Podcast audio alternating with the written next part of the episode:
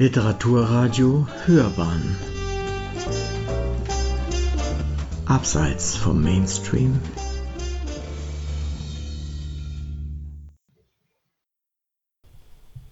Jahrzehnte für Schwabing.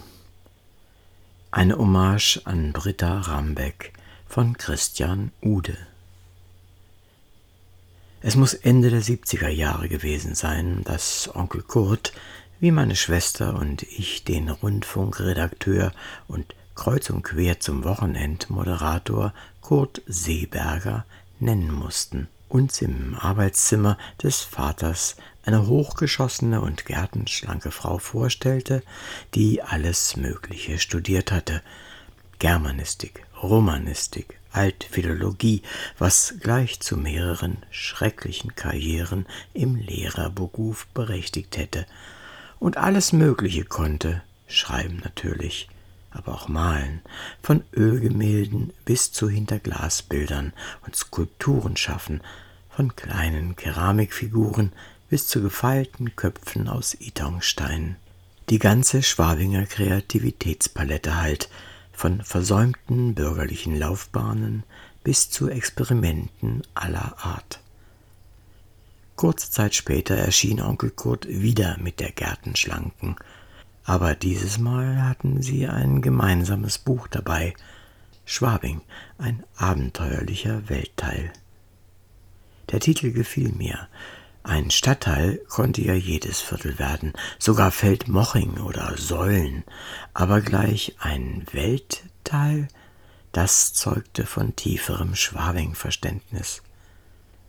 Die Hochgeschossene hatte die Bilder gemalt, der vergleichsweise kleine Onkel Kurt die Texte geschrieben. Die Bilder waren naiv realistisch und die Auswahl der Motive verriet viel Gespür für das, was Schwabing jenseits aller Tourismusdestinationen wirklich ausmacht. Der Hinterhof, der Kaisergarten, das Standesamt in der Mandelstraße, der alte nördliche Friedhof, der Elisabethmarkt, Väterchen Timofei, ja, Schwabing ist groß, ein Weltteil eben, die Lehmkuhle, das Umfeld von St. Silvester, der Spielplatz der Münchner Freiheit. Da hätte ich schon gern wissen wollen, wie sie zu diesen Intimkenntnissen gekommen ist, aber es war schon damals so, wie es Michaels Casa so treffend beschrieben hat. Zitat Sie kann einem jederzeit zwanzig Minuten lang erklären, warum sie keine fünf Minuten Zeit hat, um Fragen zu beantworten, wegen all der drängenden Verpflichtungen der nächsten Veranstaltung, des nächsten Artikels, des Termins im Kulturreferat, von Buchbeiträgen gar nicht zu reden. Der Seerosenkreis.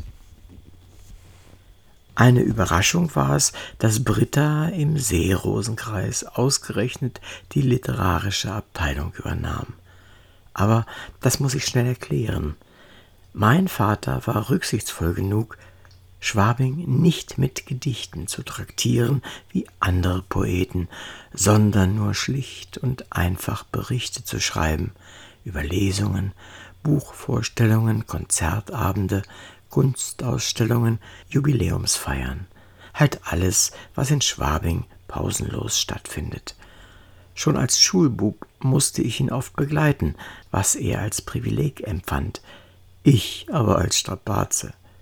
Am schlimmsten waren die Dichterlesungen im Tukankreis, die kein Ende finden wollten.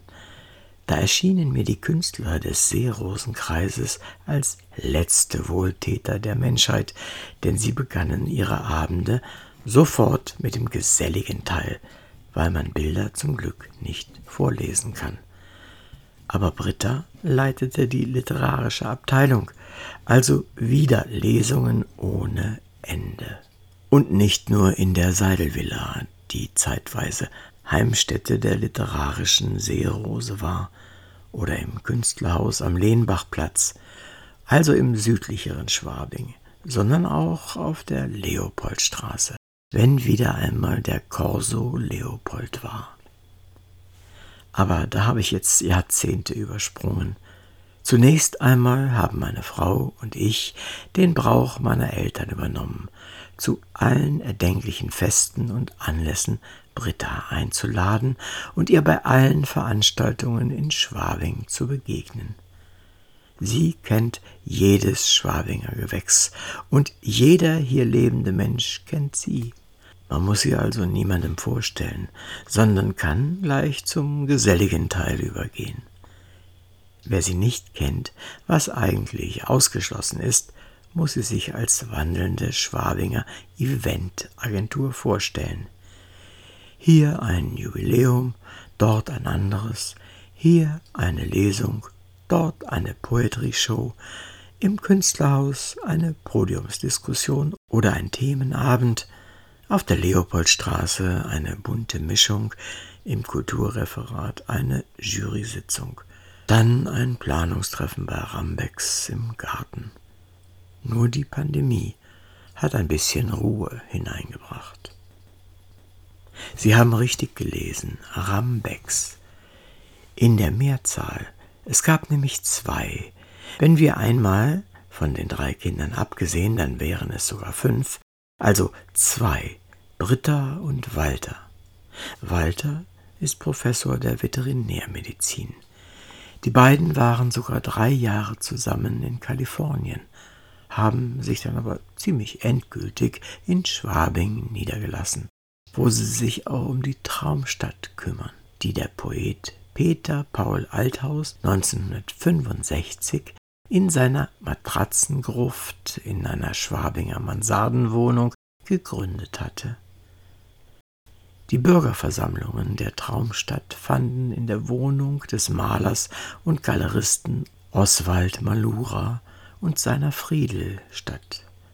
Noch ein Stück Schwabinger Geschichte, an das in der Kaulbachstraße 75 eine Gedenktafel erinnert.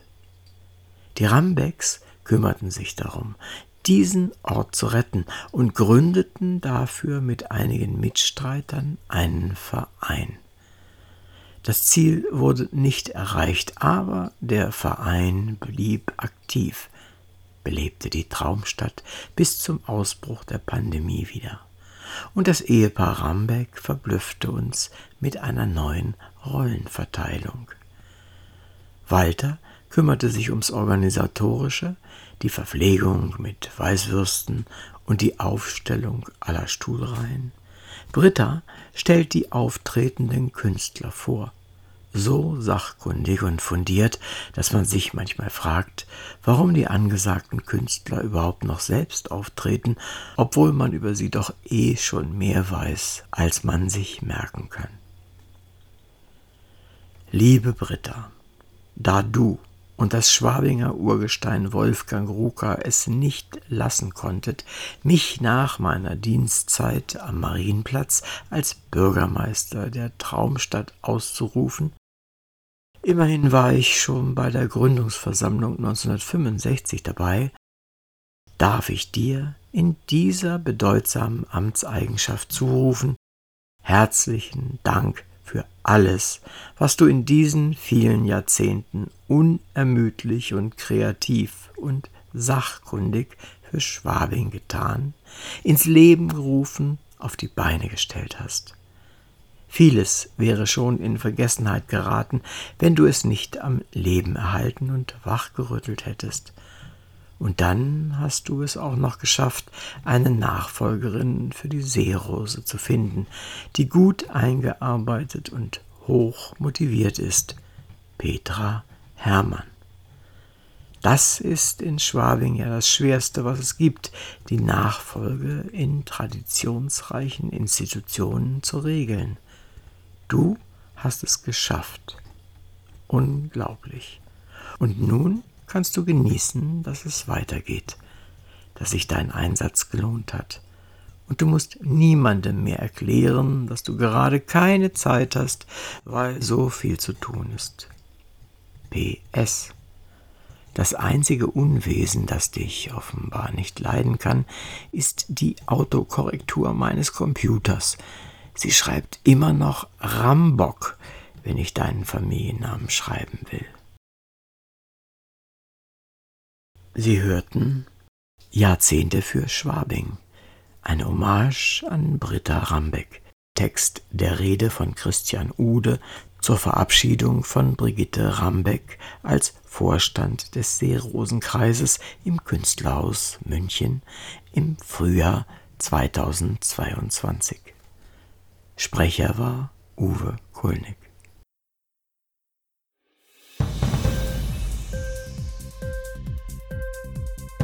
Hat dir die Sendung gefallen? Literatur pur, ja, das sind wir. Natürlich auch als Podcast. Hier kannst du unsere Podcasts hören.